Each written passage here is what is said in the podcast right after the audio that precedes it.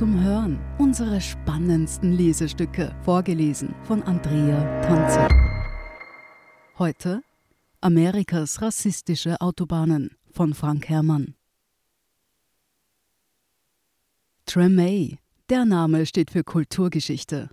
In Tremay, dem ältesten schwarzen Viertel der USA in New Orleans, an das French Quarter mit seinen legendären Kneipenstraßen angrenzend, stand die Wiege des Jazz.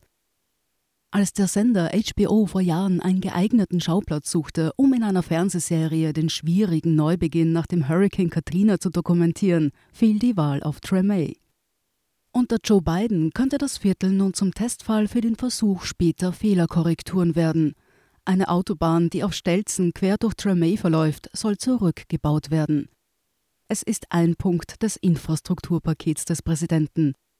Vorläufig steht alles unter dem Vorbehalt, dass der Kongress in Washington noch nicht entschieden hat, wie groß das Paket ausfallen wird. Ob die Summe der Ausgaben auch nur annähernd die Marke von 2,3 Billionen Dollar erreicht, die dem Weißen Haus vorschwebt, ist ungewiss. Pete Buttigieg, einst Bürgermeister der krisengebeutelten Industriestadt South Bend, heute Verkehrsminister, hat jedenfalls deutlich gemacht, worum es bei der Causa Claiborne Expressway im Kern geht. In manche Autobahnprojekte des Landes sei buchstäblich, physisch der Rassismus mit eingebaut. Tremay sei ein typischer Fall. Diese Erblast, so Buttigieg, gelte es nach und nach abzutragen. Ben Crowther, Experte für Stadtplanung beim Congress for New Urbanism, einer Initiative, die sich für fußgängerfreundlichere urbane Zentren einsetzt, wertet die Worte als Beginn eines Umdenkens in den Regierungsetagen.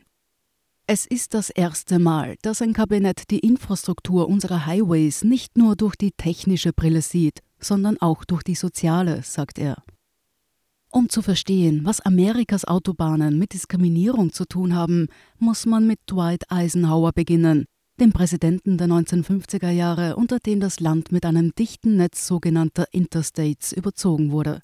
Freie Fahrt für das Auto lautete die Devise, auch wenn es auf Kosten gewachsener Stadtstrukturen ging. In Detroit, in Baltimore, in New Orleans, im kalifornischen Oakland, in Syracuse, New York und Richmond, Virginia. Überall wurden dafür Schneisen durch Wohngegenden geschlagen, in denen vor allem schwarze Amerikaner lebten.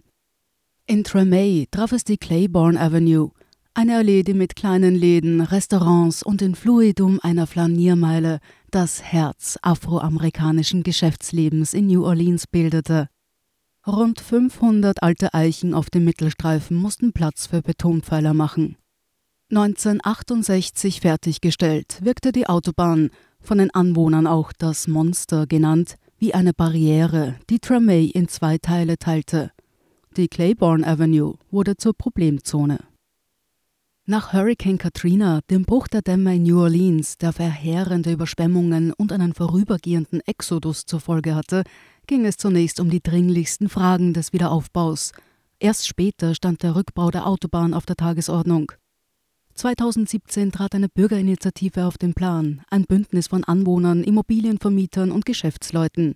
Die Claiborne Avenue Alliance will erreichen, dass das Betonmonster verschwindet und wieder Bäume gepflanzt werden, sodass die alte Allee ein Comeback feiern kann. Neuerdings kämpft sie mit Unterstützung des Weißen Hauses. Biden hat sowohl politische Rückendeckung als auch die nötigen Finanzmittel zugesagt. Insgesamt sollen 20 Milliarden Dollar in Projekte fließen, die laut Infrastrukturplan Wohngebiete, die in der Vergangenheit auseinandergerissen wurden, wieder miteinander verbinden sollen. Dass Betonschneisen gerade durch traditionell afroamerikanische Viertel geschlagen wurden, war kein Zufall, sondern die logische Konsequenz eines Denkens, das solchen Vierteln weniger Wert beimaß als denen, in denen mehrheitlich Weiße wohnten. Das wiederum hatte nicht zuletzt mit Franklin Delano Roosevelt zu tun, dem Präsidenten, der das Land mit dem New Deal, einer Serie ehrgeiziger Staatsprogramme, aus dem Tal der Weltwirtschaftskrise holte und der Joe Biden bei seiner Staatsoffensive offensichtlich als Vorbild dient. Um Wohneigentum zu fördern, ließ Roosevelt 1934 die Federal Housing Authority gründen, eine Behörde, die zinsgünstige Kredite vergab bzw. garantierte. Damit einherging auf Kosten schwarzer Amerikaner die diskriminierende Praxis des Redlining. Stadtteile, in denen sich ethnische Minderheiten konzentrierten, wurden auf den Landkarten der Federal Housing Authority mit roten Linien markiert oder rot schraffiert und damit von vornherein als problematisch gekennzeichnet. In der Folge fand sich oft keine Bank, die potenziellen Hauskäufern mit dunkler Haut Geld geliehen hätte. Die Alternative waren windige Broker, die zwar Geld vorstreckten, aber den Grundbucheintrag verweigerten und nur darauf warteten, dass Schuldner mit den Zahlungen in Verzug gerieten, worauf sie ihr gesamtes Eigenkapital einbüßten. Antero Pietila, ein aus Finnland stammender Buchautor, der seit langem in Baltimore zu Hause ist, vergleicht das Redlining mit einem Stigma. Einmal auf diese Weise gebrandmarkt, war ein Viertel auf der Stagnation preisgegeben, während die Wohnstätte der Weißen nach dem Zweiten Weltkrieg zunehmend im Vorortgürtel angesiedelt, sowohl bei staatlichen als auch privaten Investitionen den Vorzug bekamen. Und als es an den Autobahnbau ging, waren es häufig die rot schraffierten Gebiete, in denen die Abrissbagger anrückten, so wie in der Claiborne Avenue in New Orleans. Sie hörten Amerikas rassistische Autobahnen von Frank Herrmann. Ich bin Andrea Tanzer. Das ist der Standard zum Hören. Um keine Folge zu verpassen, abonnieren Sie uns bei Apple Podcasts oder Spotify. Und wenn Ihnen unsere Lesestücke gefallen, freuen wir uns über eine 5-Sterne-Bewertung. Bis zum nächsten Mal.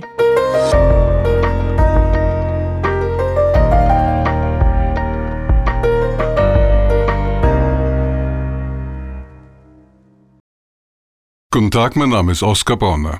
Wenn man in stürmischen Zeiten ein wenig ins Wanken gerät, den eigenen Weg aus den Augen und die Orientierung verliert, dann ist es sehr hilfreich, wenn man etwas hat, woran man sich anhalten kann.